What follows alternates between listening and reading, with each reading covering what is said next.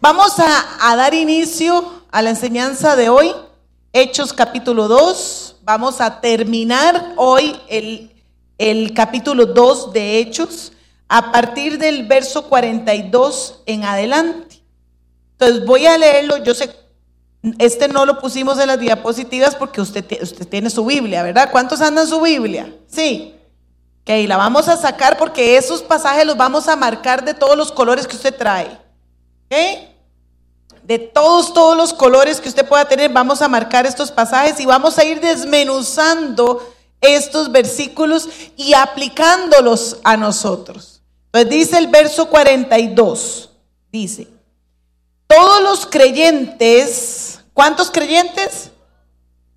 Todos se dedicaban a las enseñanzas de los apóstoles, a la comunión fraternal a participar juntos de las comidas, entre ellas la cena del Señor y a la oración. Un profundo temor reverente vino sobre todos ellos y los apóstoles realizaban muchas señales milagrosas y maravillosas y maravillas. Todos los creyentes se reunían en un mismo lugar y compartían todo lo que tenían vendían sus propiedades y posesiones y compartían el dinero con aquellos en necesidad. Adoraban juntos en el templo cada día. ¿Cuántos días? ¿En dónde? Y usted se queja por venir los sábados. Se reunían en casas para la cena del Señor y compartían sus comidas con gran gozo y generosidad todo el tiempo alabando a Dios y disfrutando de la buena voluntad de la gente. Y cada día el Señor agregaba a esa comunidad cristiana los que iban siendo salvos. Cierre sus ojos unos minutos y dígale al Señor ahí en su corazón, dígale, Señor, quiero estar atenta a tu palabra. Quiero estar atenta a tu corazón, a tu palabra, a lo que me vas a hablar hoy, Señor. Que yo pueda ser eh, tener mis oídos espirituales abiertos, que mi mente esté concentrada. Si hoy me quieres hablar, Señor, quiero ser obediente.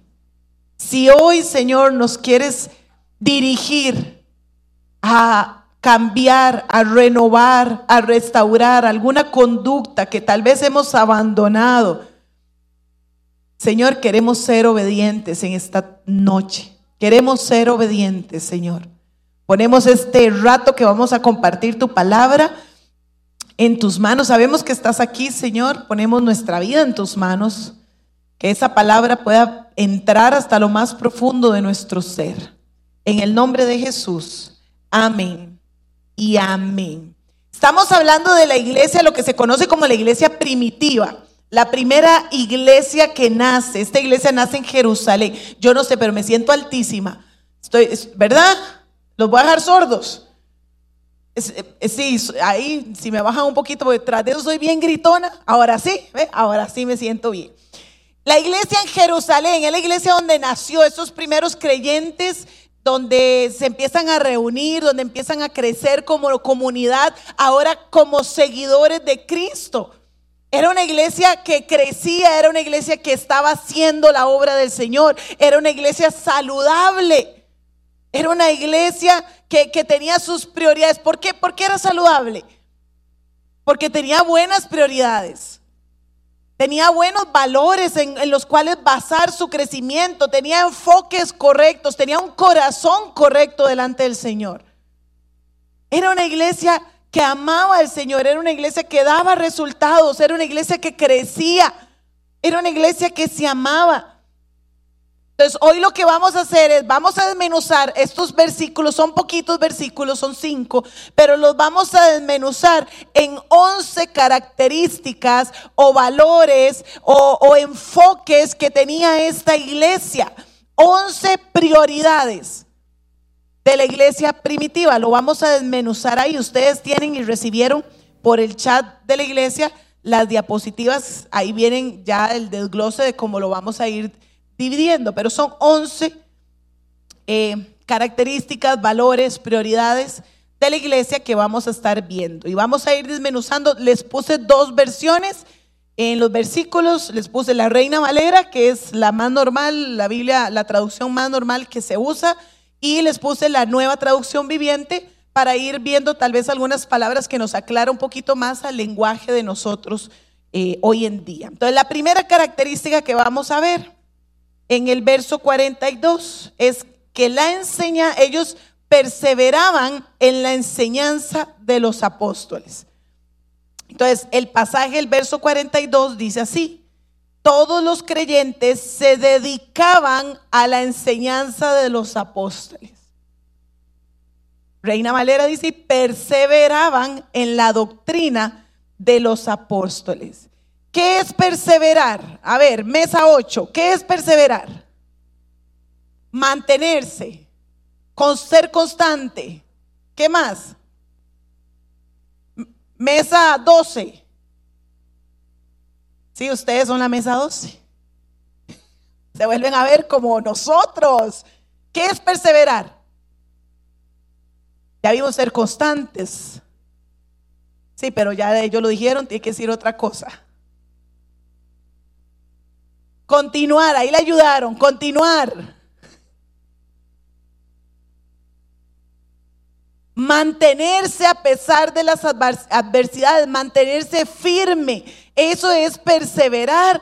Y esta iglesia estaba perseverando, estaba siendo fiel, estaba ocupándose, estaba eh, manteniéndose firme, estaba siendo fiel a estas características. La primera es de ellos que dedicaban tiempo a la enseñanza de los apóstoles. En este caso, ¿verdad? Estamos hablando de una iglesia naciente, eh, la primera iglesia que se funda, entonces los apóstoles eran los encargados de la enseñanza en esta iglesia.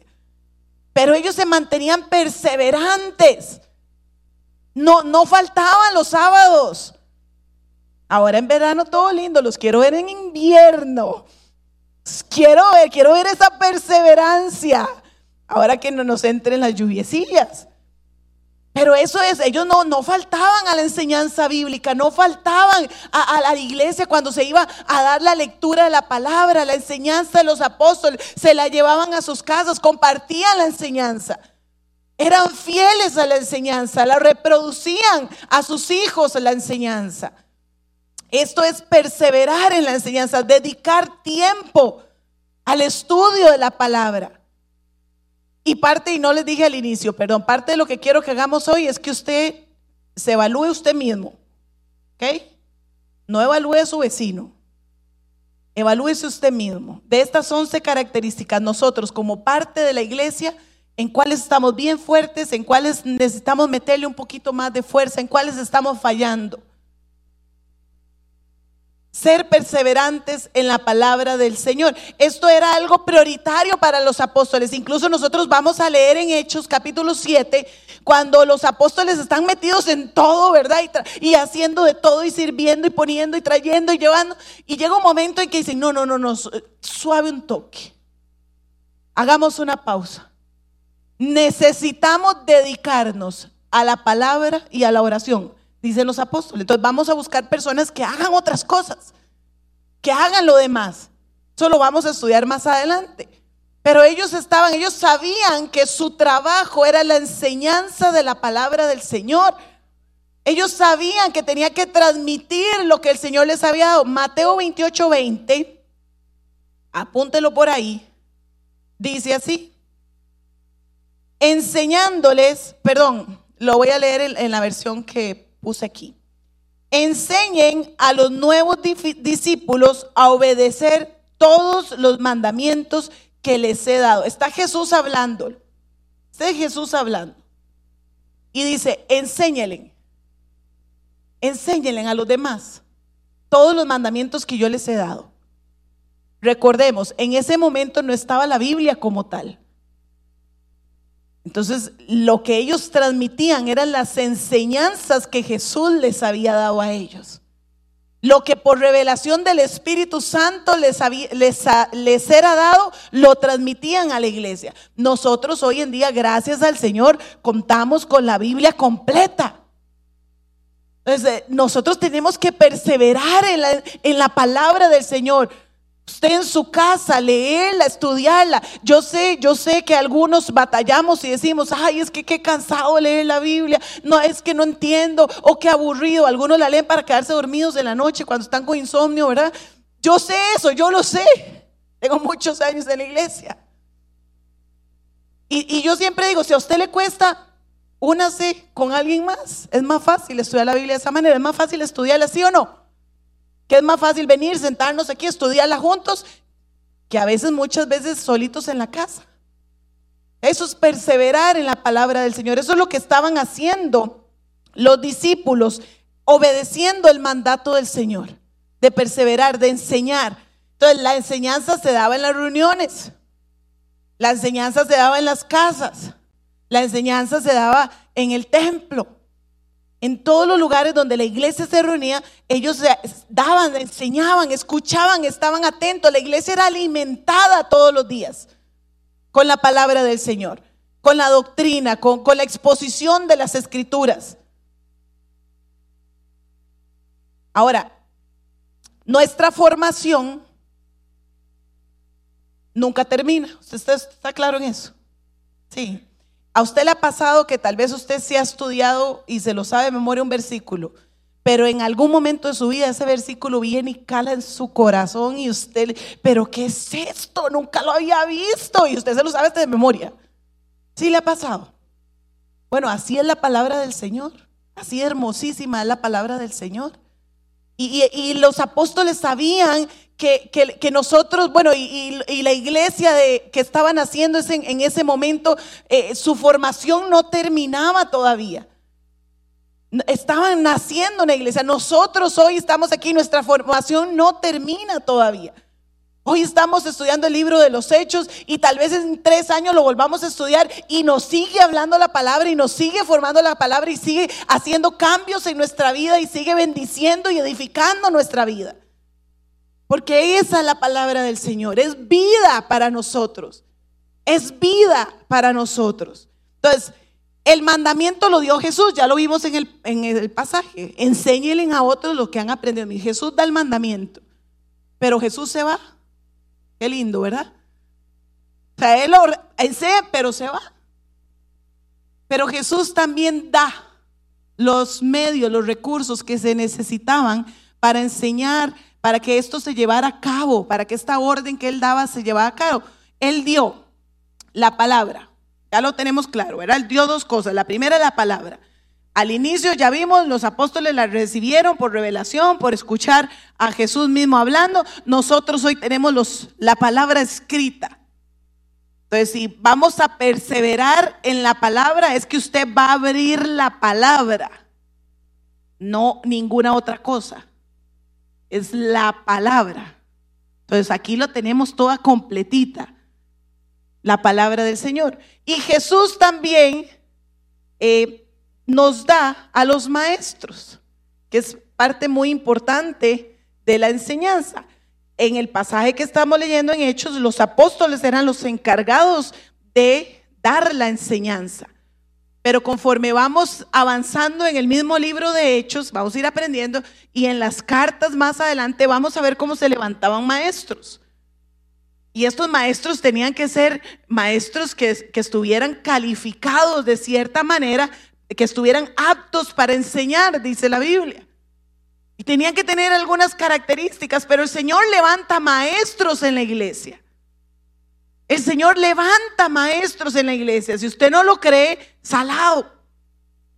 Pero el Señor levanta maestros en la iglesia. Grupos de conexión, tenemos grandes maestros ahí que el Señor ha levantado y que los está usando poderosamente.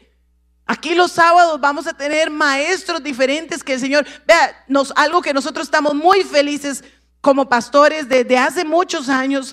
Eh, ustedes saben que uno de los pilares que, nos enseñaron nuestros pastores Orlando y Ani tiempo atrás era, el estudio de la palabra. Aquí siempre ha habido estudio de la palabra de alguna manera. Y los lo más viejitos saben. Siempre. Escuela bíblica, academia, preacademia, eh, de todo. Siempre ha habido espacios para estudiar la palabra del Señor.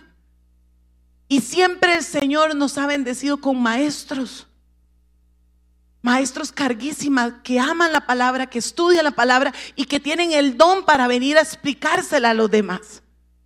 Ahora, si usted es maestro y usted tiene eso ahí en su corazón y usted dice, ay, yo no sé, yo no sé si sí o si no, es que me da susto y si, y no, y si lo hago mal, ya quítese el temor y empiece a ponerlo en práctica.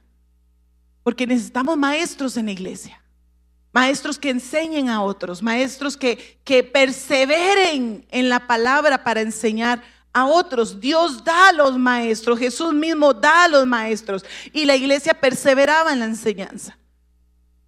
La segunda característica de esta iglesia, que tenemos que ir evaluándonos nosotros, era la comunión fraternal, la comunión fraternal.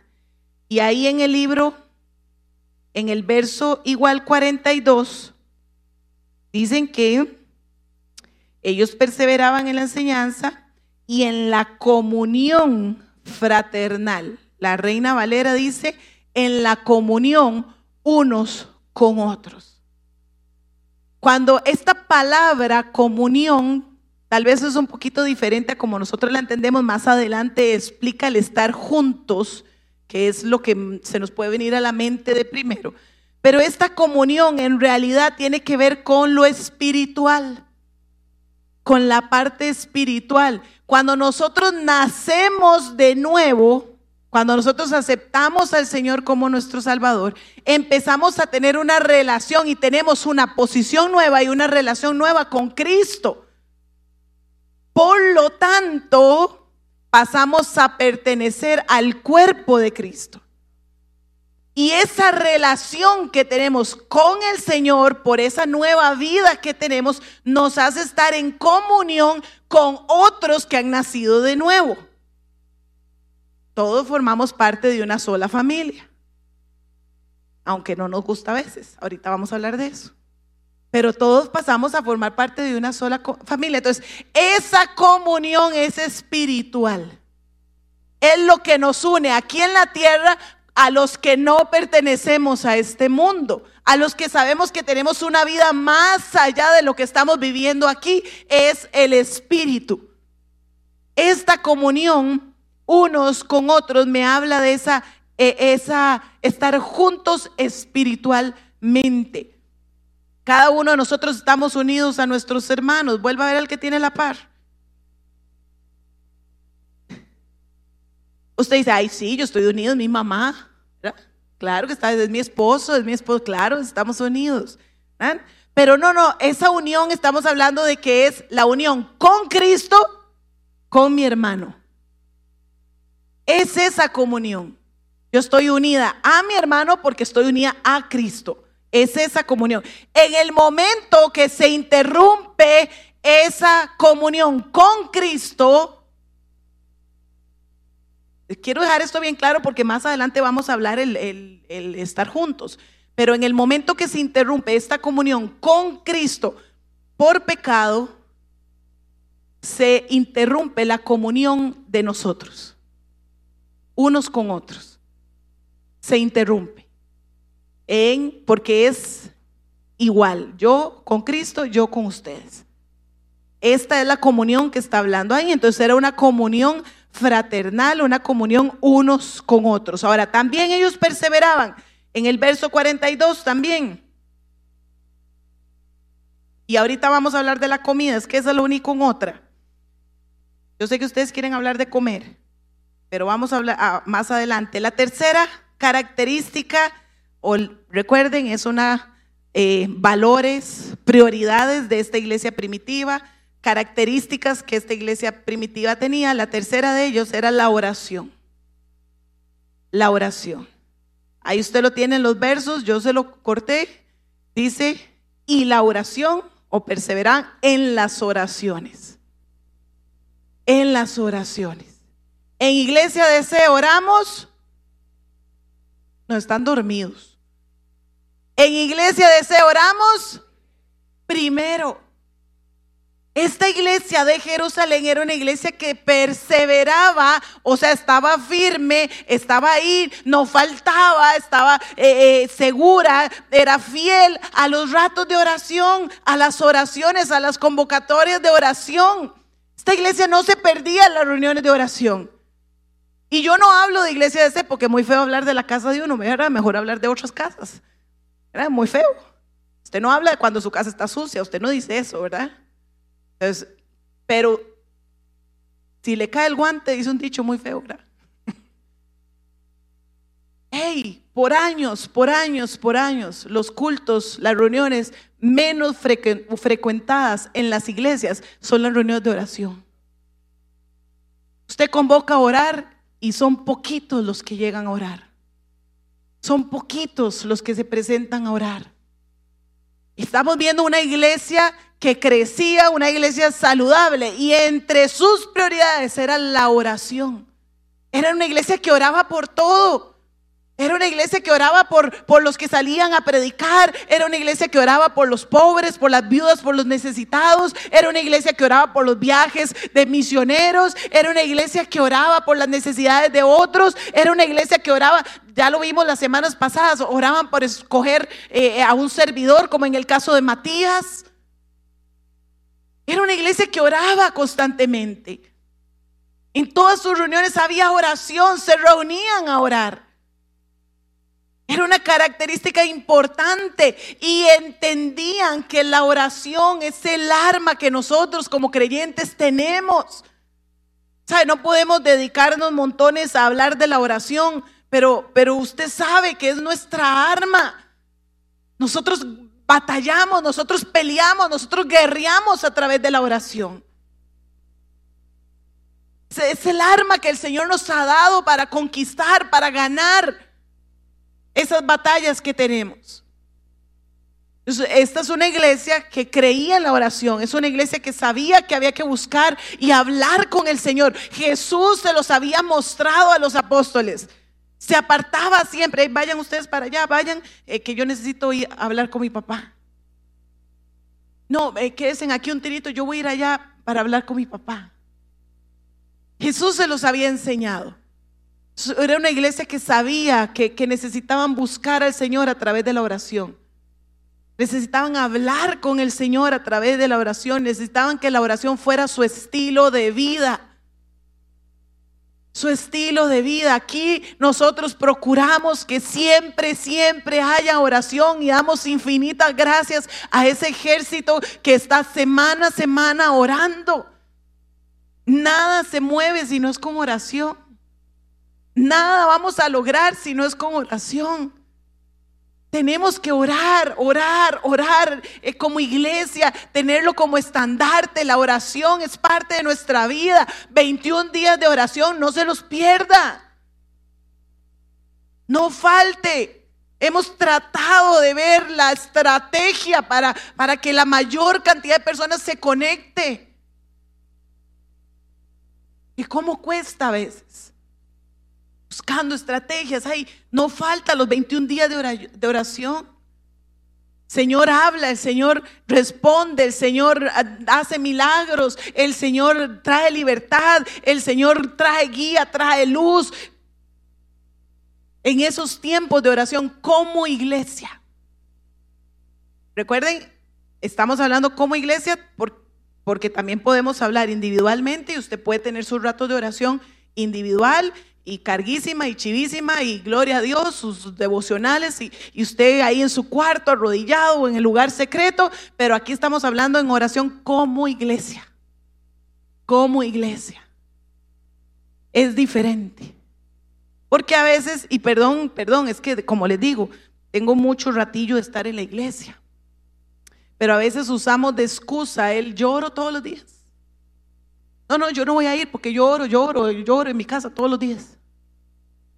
Y lo usamos como una excusa, pero la oración congregacional es diferente a la oración personal. Son diferentes. Entonces, esta es una iglesia que oraba, es una iglesia que tenía su estilo de vida en oración. La cuarta característica, ya la vemos en el verso 43. Dice que un profundo temor reverente vino sobre ellos. Entonces, la cuarta característica de esta iglesia en Jerusalén es que había un temor reverente. Había un temor reverente. Dice la reina Valera, y sobrevino temor a toda persona. Esta era una iglesia reverente. Era una iglesia reverente, era una iglesia donde los creyentes que se convertían eh, empezaban a conocer al Señor a través de la oración, a través de la palabra.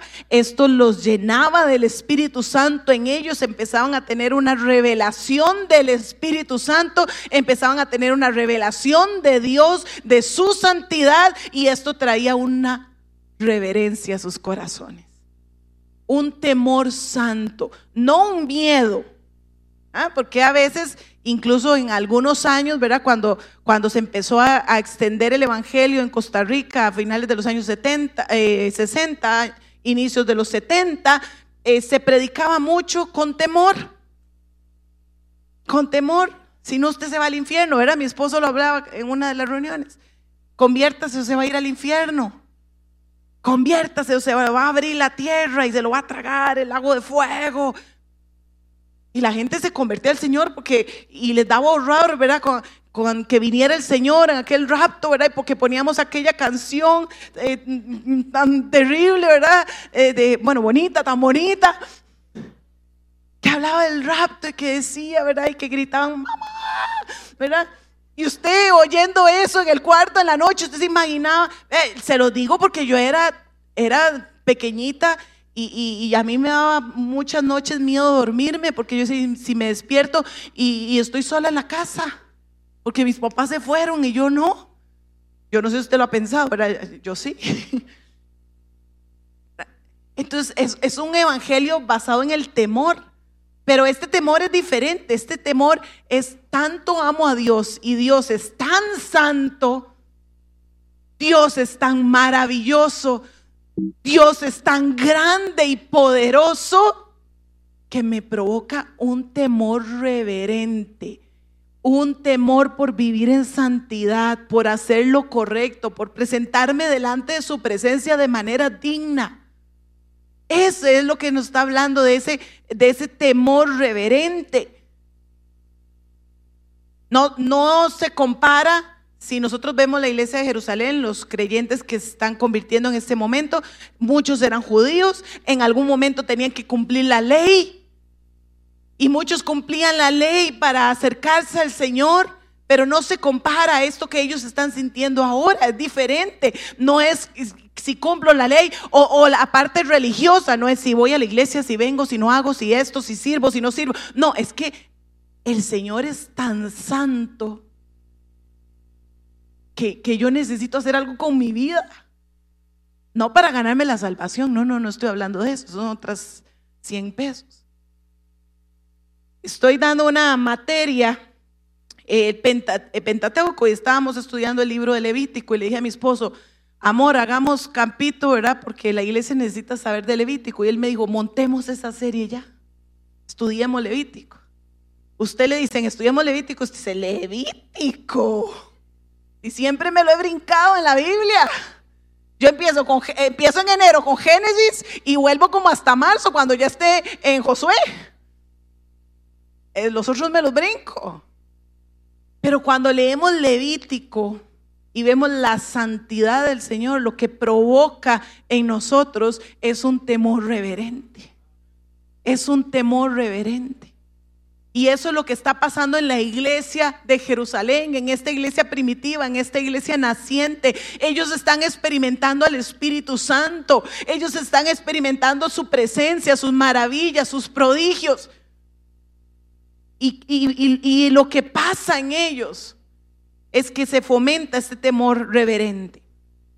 Ahora, la reverencia en el cristiano es esencial para testificar de Cristo. Si nosotros no tenemos reverencia, vamos a vivir nuestra vida como se nos antoja. Y eso va a ser un mal testimonio para los que no conocen todavía al Señor. Nosotros tenemos que vivir nuestra vida de verdad, siendo conscientes, siendo conscientes todos los tiempos que la presencia del Señor está en nosotros. Tenemos que ser conscientes de eso. La presencia del Señor está conmigo. Y eso nos va a ayudar a vivir una vida en santidad. Cuando tenemos esa conciencia, va a ser más fácil vivir una vida en santidad. Ser conscientes de que Dios está con nosotros siempre.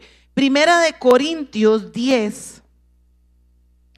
Esto no se los puse porque quiero que usted busque su Biblia, porque a veces nos hacemos muy vaguillos y solo vemos la pantalla. Entonces busque Primera de Corintios.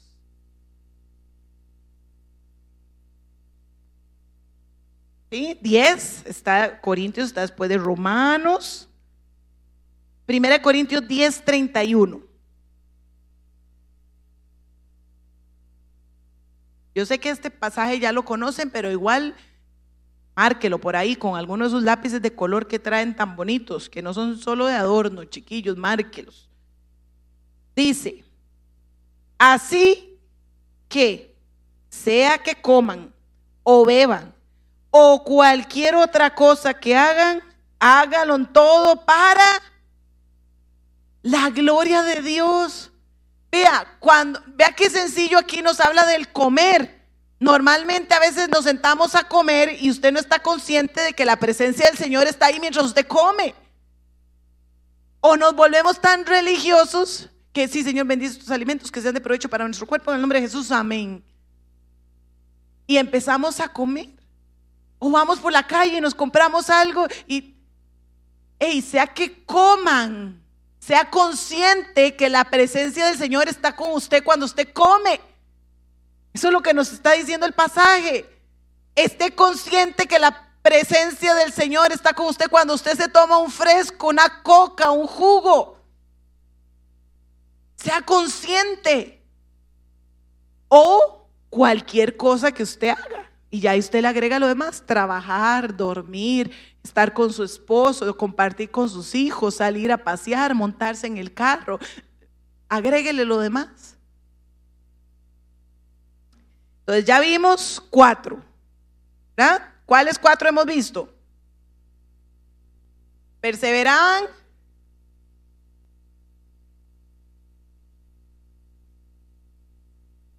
Y el temor reverente.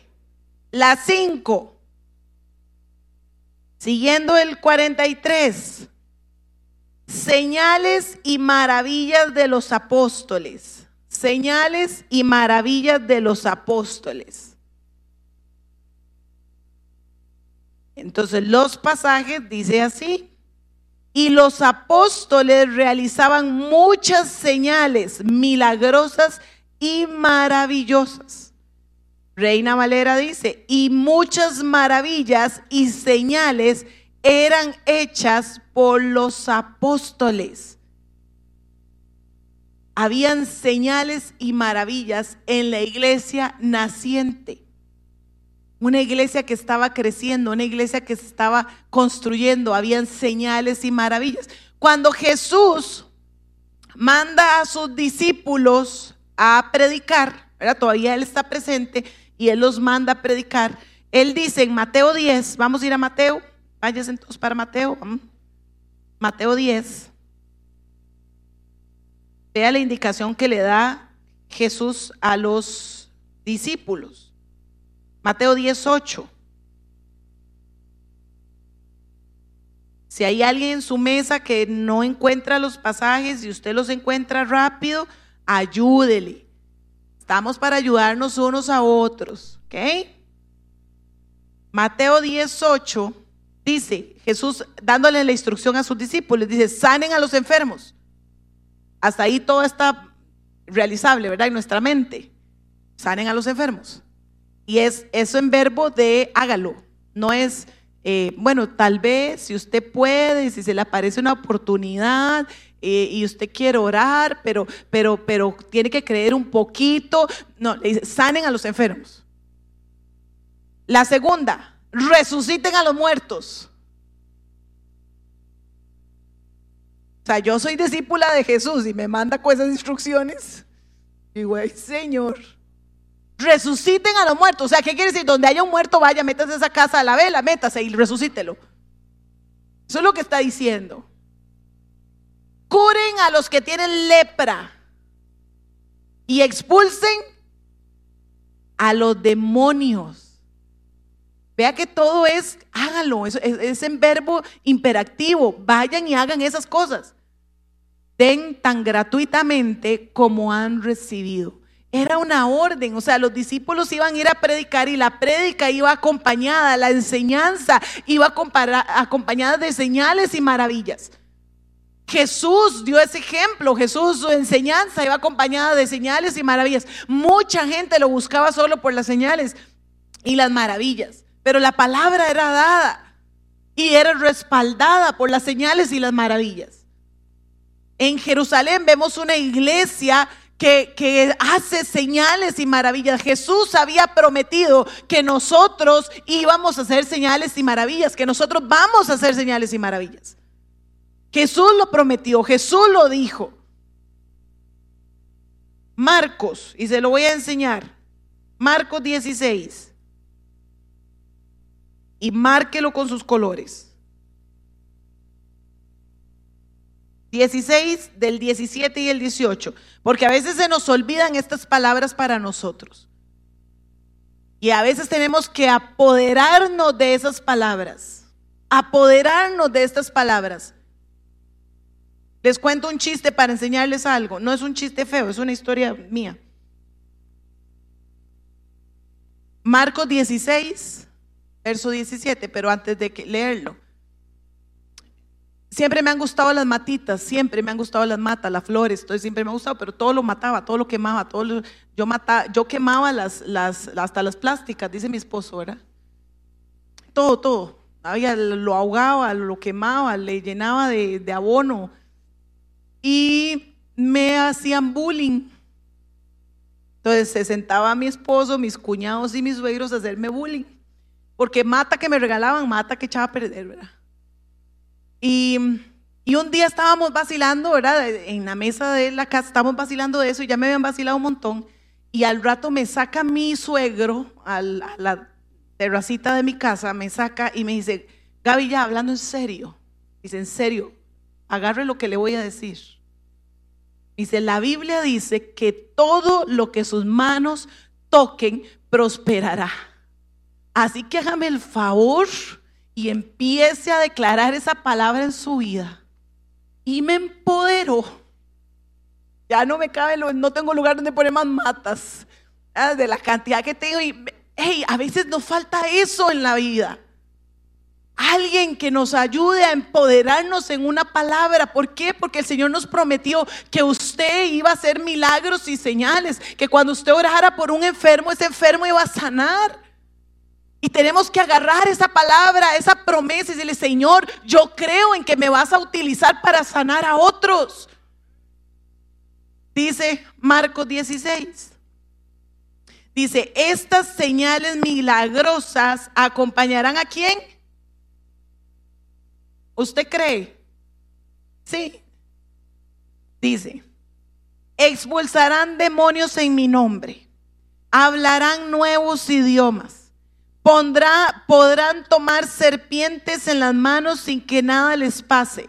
Y si, viven si beben algo venenoso no les hará daño. Pondrán sus manos sobre los enfermos y ellos sanarán. Yo soy una que vea, yo no sé si se ha sanado o no se ha sanado, pero yo a mí me gusta orar por los enfermos porque yo agarro esta palabra y digo, Señor, tú dijiste que yo ponía las manos y sanaban. Yo creo eso. Yo creo eso. Puede ser que la sanidad sea inmediata, puede ser que la sanidad sea en cinco años, pero sanan, Señor. Puede ser que la sanidad sea ya estando en tu presencia contigo, pero sanan porque yo creo eso. Y me gusta, a mí me gusta orar por los enfermos. Pero esas son las, tenemos que apropiarnos de esas palabras. Esta era una iglesia que se apropiaba, era una iglesia que creía, era una iglesia que, que hacía señales. Era una iglesia donde sucedían cosas. Era una iglesia donde en sus reuniones sucedían maravillas. sucedían prodigios, sucedían sanidades, habían libertad de demonios en, en sus reuniones. ¿Perdón? Sí, perdón. Libertad, o sea, los demonios no los vamos a liberar. Libertad de endemoniados. Gracias, amor. Ya entendieron, les agarró tarde para entender, ¿verdad? A los demonios no los vamos a liberar. Característica 6. 6. Se reunían en un mismo lugar y estaban juntos. Se reunían en un mismo lugar y estaban juntos. Esa es la característica 6. Eso lo encontramos en el verso 44. Dice, todos los creyentes se reunían en un mismo lugar. Y la reina Valera dice, todos los que habían creído estaban juntos. ¿Cómo estaban? ¿Quiénes? Todos. Todos estaban juntos. E-, era una manifestación de unidad muy profunda en esta iglesia. Les gustaba estar juntos. Y, Jesús había orado por esto. Una de las oraciones de Jesús por sus discípulos en Juan capítulo 17, a la altura del verso 21 en adelante. Jesús dice, y se lo parafraseo, pero usted lo puede buscar en su Biblia. Jesús dice, Padre, que sean uno como tú y yo somos uno. Que estés en ellos como estás en mí para que sean uno. Para que sean uno. Juan 17. Y hay una, una frase que me impresiona mucho. Dice, y que ellos estén en nosotros para que el mundo crea que tú me enviaste. ¿Sabe qué hace la unidad entre nosotros? Hacer que el mundo crea en Jesús. Hacer que el mundo crea en Jesús. Entonces, ¿qué de las cosas primordiales que Satanás quiere destruir en la iglesia qué es? La unidad. Porque la unidad entre nosotros le habla al mundo que Cristo vino. O sea, hay algo diferente. Como tantas personas tan diferentes y desiguales y con pensamientos tan contrarios pueden estar juntos. Pueden ponerse de acuerdo, pueden convivir, pueden estar felices cada vez que se reúnen. Le hablamos a Cristo en nuestra unidad. Le hablamos de Cristo a otras personas cuando estamos juntos. Ahora, esta unidad no es posible por nosotros, ¿verdad que no? Les iba, a hacer les iba a preguntar quién le cae bien de su mesa, pero no les voy a preguntar eso. ¿Sabe? Nosotros a veces somos muy feillos, ¿verdad? Y a veces tendemos a etiquetar a las personas, a juzgarlas antes de poder entablar una conversación, antes de poder hablar. Y eso va rompiendo la unidad. Y, Jesús clama y Jesús está orando en esta última oración que él hace por sus discípulos y les dice, Señor, que sean uno. Y este ser uno no es que tengamos que andar, ¿verdad? Como la mesa de, los rojitos. No es que tengamos que andar uniformados. Oye, el ejemplo, ¿verdad? Hay algunos colados ahí ya no es andar uniformados, no es vestirnos igual, no es, incluso ni siquiera a veces es pensar igual. Porque lo que nos une no es un pensamiento, lo que nos une no es una vestimenta, lo que nos une no es vivir en un mismo lugar, lo que nos une no es tener las mismas cosas, lo que nos une es Cristo. Eso es lo que nos une. Y eso es lo que hace diferente esa unión. Y esa unión no es por nosotros mismos, no podríamos, somos feos a veces. Esa unión la hace el Espíritu Santo en usted y en mí. Esa unión es por el Espíritu Santo, dice Primera de Corintios 12, verso 13.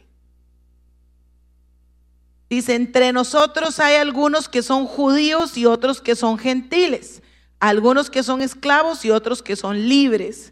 Vamos a traducirlo a nosotros hoy. ¿Ok? Hagamos ese ejercicio. Hoy, ahorita aquí reunidos entre nosotros, hay algunos que son, dígame, que son costarricenses y otros que son, hay otra nacionalidad por aquí, venezolanos, salvadoreños, argentinos, peruanos, y Dios mío, a todos los que tenemos, colombianos, uruguayo. Ok. Y también hay unos que son liguistas. y otros que son morados, heredianos, cartagineses, ¿verdad? Hay unos que son, no, hay unos que son colochos y otros son lacios. Hay unos que son jóvenes, otros son maduros, mayores, sabios. ¿Ah? ¿Qué? Ya lo cambiamos a nosotros. Veamos lo que dice el pasaje. Dice, pero, ¿quiénes? ¿Quiénes? Todos no solo los liguistas, no solo los ticos, no solo los, los colochos, no, todos. Fuimos bautizados en un solo cuerpo, por un mismo espíritu. Y todos compartimos el mismo espíritu. Ven que la unidad no la hace lo que tengamos, lo que no tengamos, cómo nos movamos, cómo nos vistamos. No, eso no hace la unidad. La unidad la hace Cristo. Cristo hace la unidad a través del Espíritu Santo en nosotros y la única manera de mantener esa unidad en nosotros es a través del poder del Espíritu Santo. Entonces, si no tenemos al Espíritu Santo, esa unidad se va a quebrantar. Necesitamos buscar al Espíritu Santo. Necesitamos buscar al Espíritu Santo. Vea, solo con el Espíritu Santo usted ama a las personas que usted dice, en otro tiempo me hubiera costado mucho amarla. En otro tiempo hubiera sido mi enemigo, pero ahora es mi amigo. No comprendo cómo, pero en otro tiempo yo no hubiera perdonado esto. Porque la unidad la hace el Espíritu. Dice Colosenses 3:15, anótelo por ahí. Dice, y la paz que viene de Cristo gobierne sus corazones. Pues como miembros de un mismo cuerpo, ustedes son llamados a vivir en paz. ¿Somos parte de qué? De un solo cuerpo. Era una iglesia que estaba junta, era una iglesia que pertenecía a un mismo lugar, era una iglesia que estaban juntos, ahorita vamos a ver todos los días. Era una iglesia que tenía paz entre ellos, era una iglesia que estaba en unidad. La unidad tiene poder. La unidad tiene poder. Mejor son dos que uno, dice Eclesiastés. Mejor son dos que uno. La unidad tiene poder. Y era una iglesia que estaban juntos, que, que había armonía, que había paz entre ellos. Es que lindo, por eso el pasaje que dice qué alegría, qué gozoso, qué hermoso es estar los hermanos juntos, en armonía. Porque para estar agarrados como los perros y los gatos, mejor no nos juntamos. Pero qué hermoso estar juntos en armonía, en paz, esa paz que da el Espíritu Santo. Sí es cierto y se justifica que haya una división y cuando hablamos del cuerpo de Cristo, es muy lindo estar aquí juntos nosotros como iglesia de C. Pero también es muy lindo tener amistad con otras iglesias que también se reúnen y tener amigos, parte del cuerpo de Cristo, eh, eh, en otros lugares, que, que, tener comunión. Porque a veces no podemos estar solo encerrados, solo nosotros, DC, DC, DC, ¿verdad? Cuando hay tantas miles de iglesias que se congregan en el país y fuera del país. Entonces, qué lindo poder compartir con otros creyentes de otras congregaciones, de otros lugares. Algo que me gusta mucho en, el Instituto, en el Seminario Teológico de, de Asamblea de Dios, donde nosotros pertenecemos, eh, me gusta mucho las clases presenciales por la mesa que se hace, porque ahí conocemos gente de otras iglesias, líderes que van a estudiar eh, pastores que llegan a estudiar, pero son de otras congregaciones, de otros lugares, incluso fuera de San José. Y qué bonito poder sentar, hacer amistad, hacer conexiones. ¿verdad? dice mi esposo, y es, él, era algo que él me ha enseñado siempre, esas conexiones que vienen del cielo. Ah, que usted hace un amigo por allá y después usted visita una zona y tiene un amigo creyente de una iglesia que está en esa zona, en ese país, en ese lugar. Y qué lindo poder tener esa amistad. Y hay veces, hay ocasiones en que sí hay una división por alguna teología eh, o explicación de una, de una teología principal, ¿verdad? Una teología que sea columna eh, entre las iglesias. Por ejemplo, eh, si va a haber una ruptura en la unión, si nosotros creemos en la Trinidad del Señor, Dios Padre, Dios Hijo, Dios Espíritu Santo, y otra iglesia no cree en la Trinidad, pues hay una ruptura en esa unión. Es, algo básico, ¿ah? es, algo esencial en la vida de nosotros. O si nosotros creemos en la deidad de Cristo, que Cristo fue 100% hombre, 100% Dios, y otras personas no creen en la deidad de Cristo, pues va a haber una ruptura en la unidad por ese, por ese pensamiento, esa diferencia de pensamiento. Pero a veces creamos rupturas entre congregaciones o entre grupos o entre amigos por pensamientos humanos, por maneras de hacer las reuniones. No es que a nosotros nos gustan las reuniones corticas, ustedes duran toda la vida, entonces no nos juntemos. ¿Verdad? No, no, no, es que ustedes se visten de esta manera y nosotros no nos vestimos de esta, entonces no vamos a ser amigos, no podemos ser amigos. Y, y creamos rupturas en el cuerpo de Cristo por pensamientos puramente humanos. Incluso que muchas veces lo llevamos a como si fuera ley de Cristo.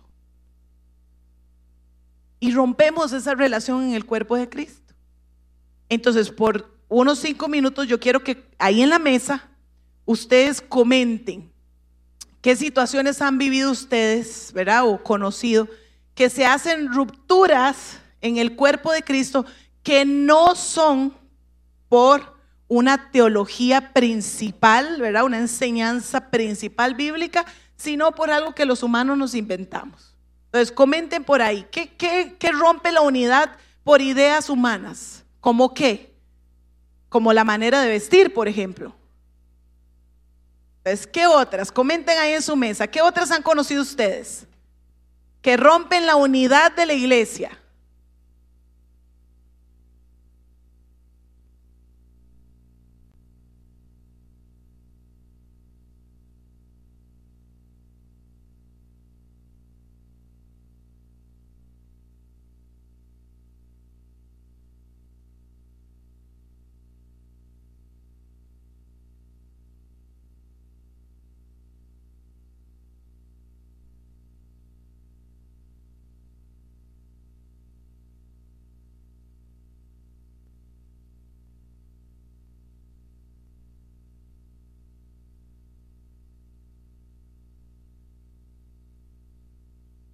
O la música, dice por ahí.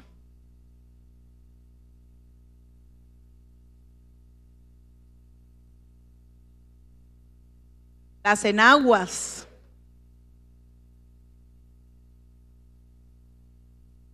El mover del Espíritu Santo.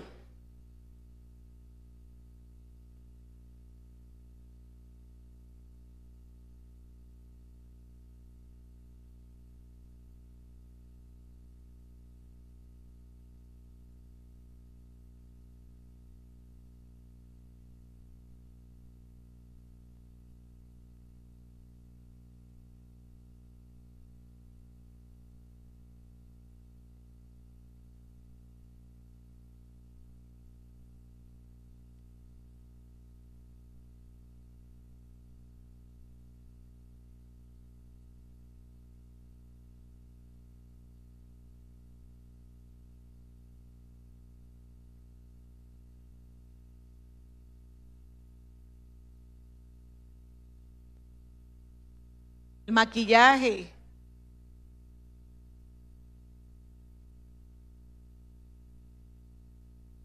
¿Listos? El día de la semana para congregarse, si es sábado, si es domingo, si es viernes, si es jueves.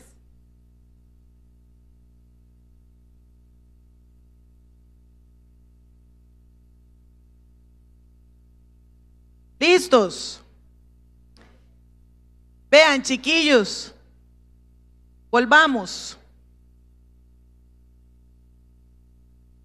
Cuando alguien se levanta para dividir la iglesia por las razones que ustedes conversaron o por otras razones, la lucha es contra Dios mismo.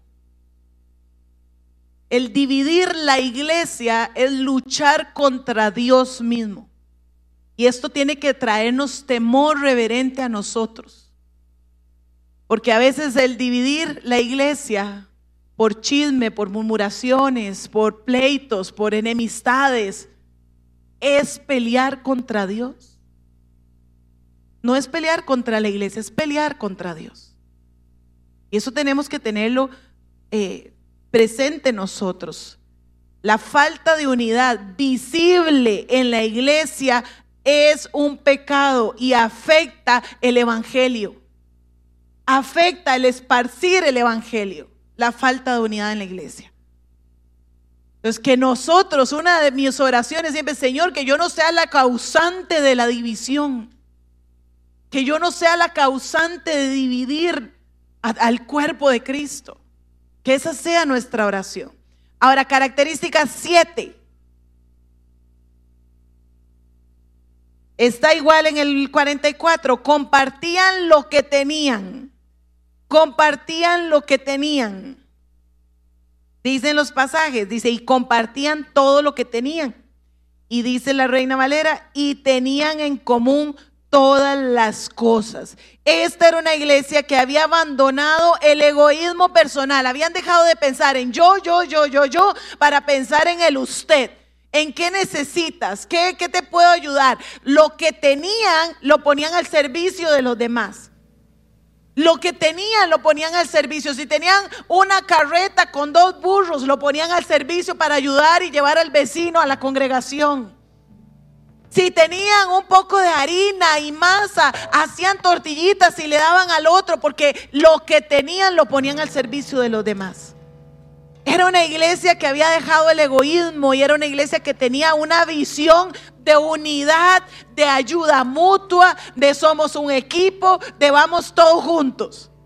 Esa era la iglesia de la que estamos hablando, era una iglesia generosa, era una iglesia generosa, ¿sabe? Ahora decía en el anuncio de Servolución, traigan alimentos para compartir. La iglesia tenemos que movernos en ser generosos.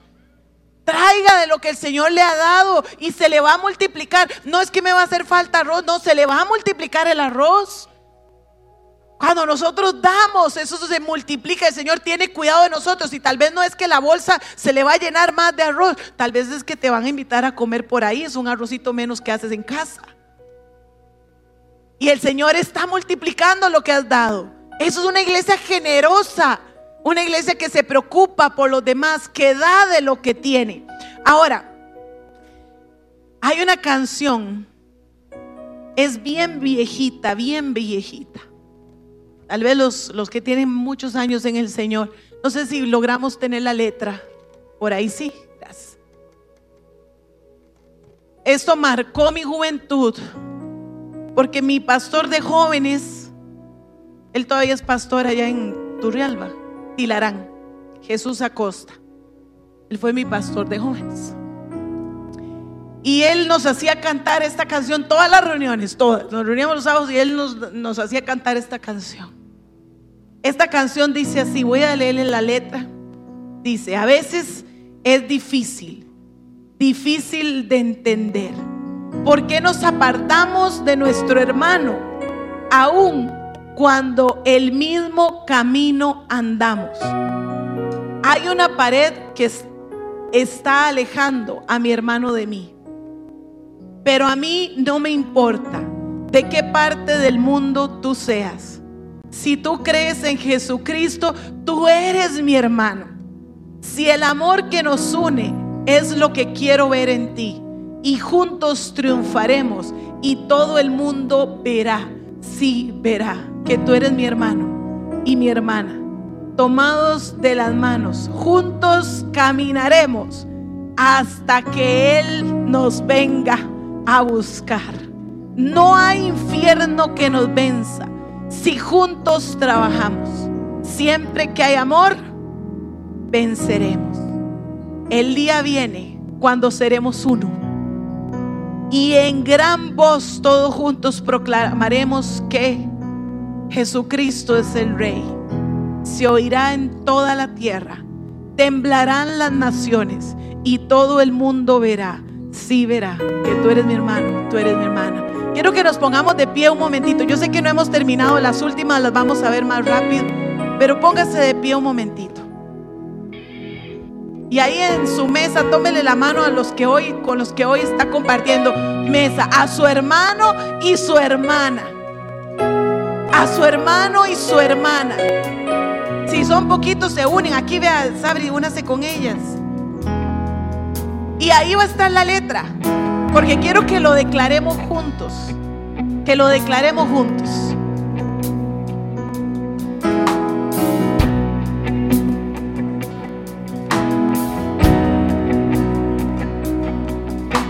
Veces es difícil, difícil de entender, porque nos apartamos de nuestro hermano aun cuando el mismo camino andamos, hay una pared que me está alejando.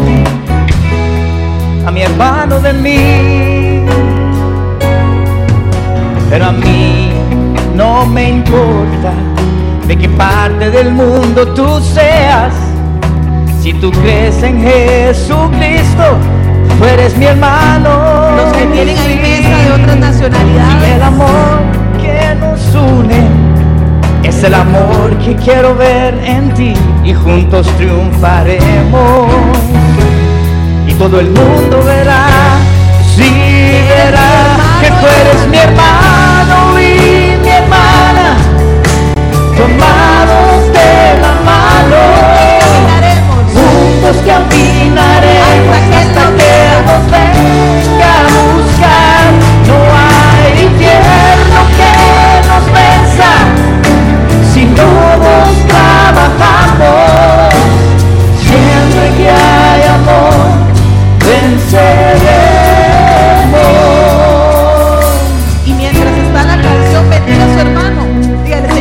Pero a mí Gracias por Oscar, gracias por Gaby, gracias por Gabriel.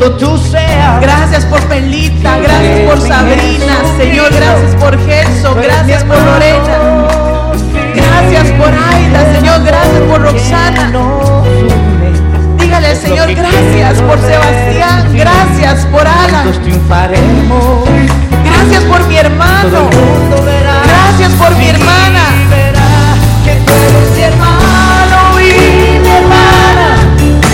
Tomados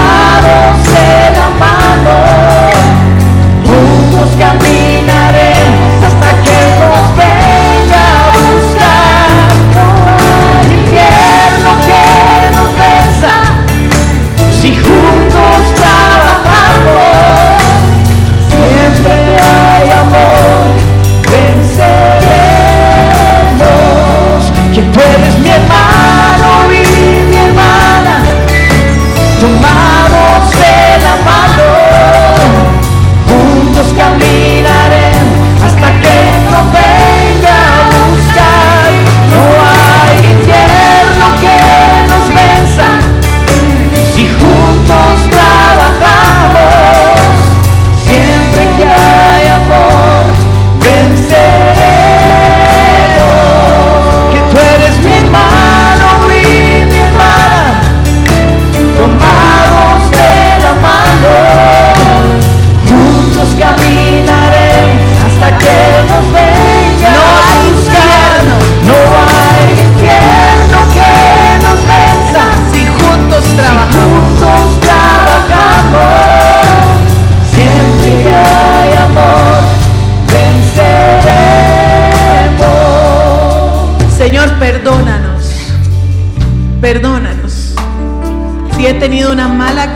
Con mi hermano, si he tenido rechazo hacia mi hermano, si no me he preocupado, si he tenido desinterés hacia mi hermano, Señor, perdónanos. Porque somos tu cuerpo, un solo cuerpo, miembros de un solo cuerpo. Derrama más de tu amor en nosotros para que podamos dar más de tu amor a otros, Señor. Que podamos manifestar ese amor, Señor. Gracias Dios. En el nombre de Jesús, dele un abrazo a los de su mesa ahí. Dele un abrazo. Siempre que hay amor, venceremos. Siempre que hay amor, venceremos. Siempre que hay amor, venceremos.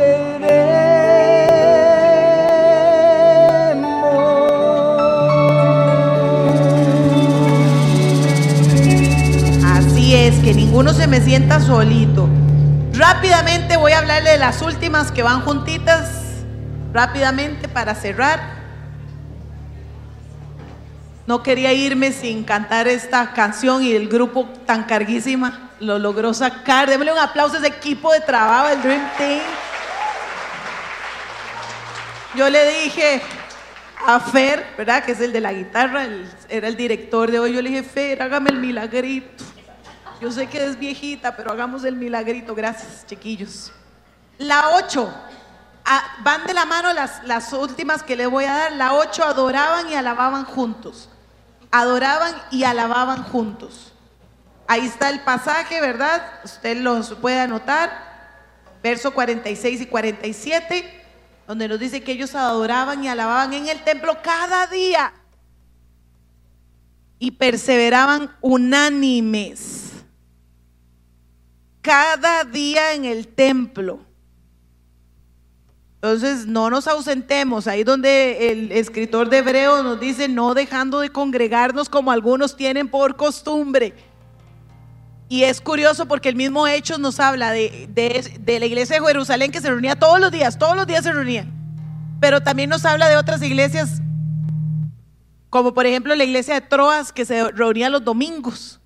Eh, Se reunían el primer día de la semana. Entonces, ahí vemos la, diferencia o, lo importante no es qué día nos reunamos, la lo importante es estar juntos, estar juntos. La novena, hablando igual de reunirse, también dice, se reunían en las casas.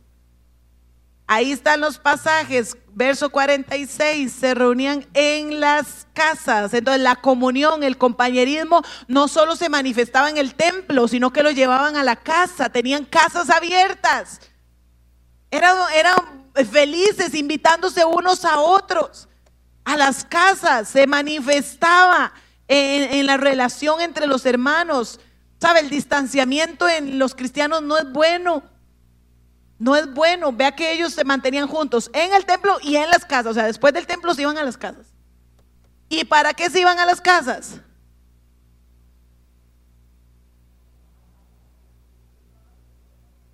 La característica número 10. Comían juntos. Comían juntos. Con alegría y sencillez. Comían juntos con alegría y sencillez. Entonces ahí están verso 42 y verso 46. Participaban de las comidas, entre ellas la cena del Señor, que la vemos eh, también en Corintios, ¿verdad? Cuando ellos se reunían todos a llevar a la cena, que incluso Pablo tiene que corregirlos porque estaban siendo algunos muy buchoncitos y dejaban a otros sin comer, pero se reunían juntos, partían el pan, dice el compartían sus comidas con gran gozo y generosidad. Comían juntos con alegría y sencillez de corazón. Vea, esos pancitos que usted trae, esos quequitos que usted, eso es compartir juntos lo que Dios le ha dado, ser, estar alegres en hacer, con sencillez de corazón. Se iban a las casas, compartían, se invitaban unos a otros a comer. ¿Qué vas a hacer hoy? ¿Tiene dónde comer? No, jale a mi casa, yo tengo un poco de arroz, ahí lo revolvemos con huevo. Jale, y ya comían juntos, porque no era tanto lo que comían, era el seguir compartiendo el seguir hablando de la palabra, el seguir fortaleciéndose unos a otros, el seguir teniendo comunión unos con otros. Eso era lo importante. Del templo lo llevaban a las casas. Una y otra vez, creo que mi esposo una vez fue muy enfático, hey, tenga su casa abierta. Tengas, es que yo no tengo mi casa. ¿Tiene café? Sí, aquí los ticos tomamos café. Si no, abre el tubo y da un vaso de agua. Aquí podemos tomar agua del tubo. ¿Verdad? comparta algo, algo, pero abra su casa. Esa manifestación de comer con otros. Yo digo que a los cristianos eh, eh, eso es de lo que más nos identifica. Usted va a un restaurante de comida rápida un sábado en la noche o un domingo y usted ve puros cristianos. Puras reuniones de jóvenes que salieron y se fueron a comer aquí, se fueron a comer aquí, se fueron a comer. Es algo que nos distingue. Entonces llevémoslo a nuestra casa, abramos nuestra casa. A mí me gusta ver cuando ustedes suben fotos o comparten, que hacen grupos. Y yo, le enseño a mi esposo, mira, fulano anda comiendo en la casa del otro, mira, este, gente que tal vez yo sé que no se conocen o que apenas están haciendo amistad. Eso es la iglesia. Eso es la iglesia. Y la onceava característica y muy importante es que ellos tenían el favor del pueblo. Dice el verso 47, disfrutando de la buena voluntad de toda la gente, o Reina Valera, Reina Valera, teniendo el favor con todo el pueblo.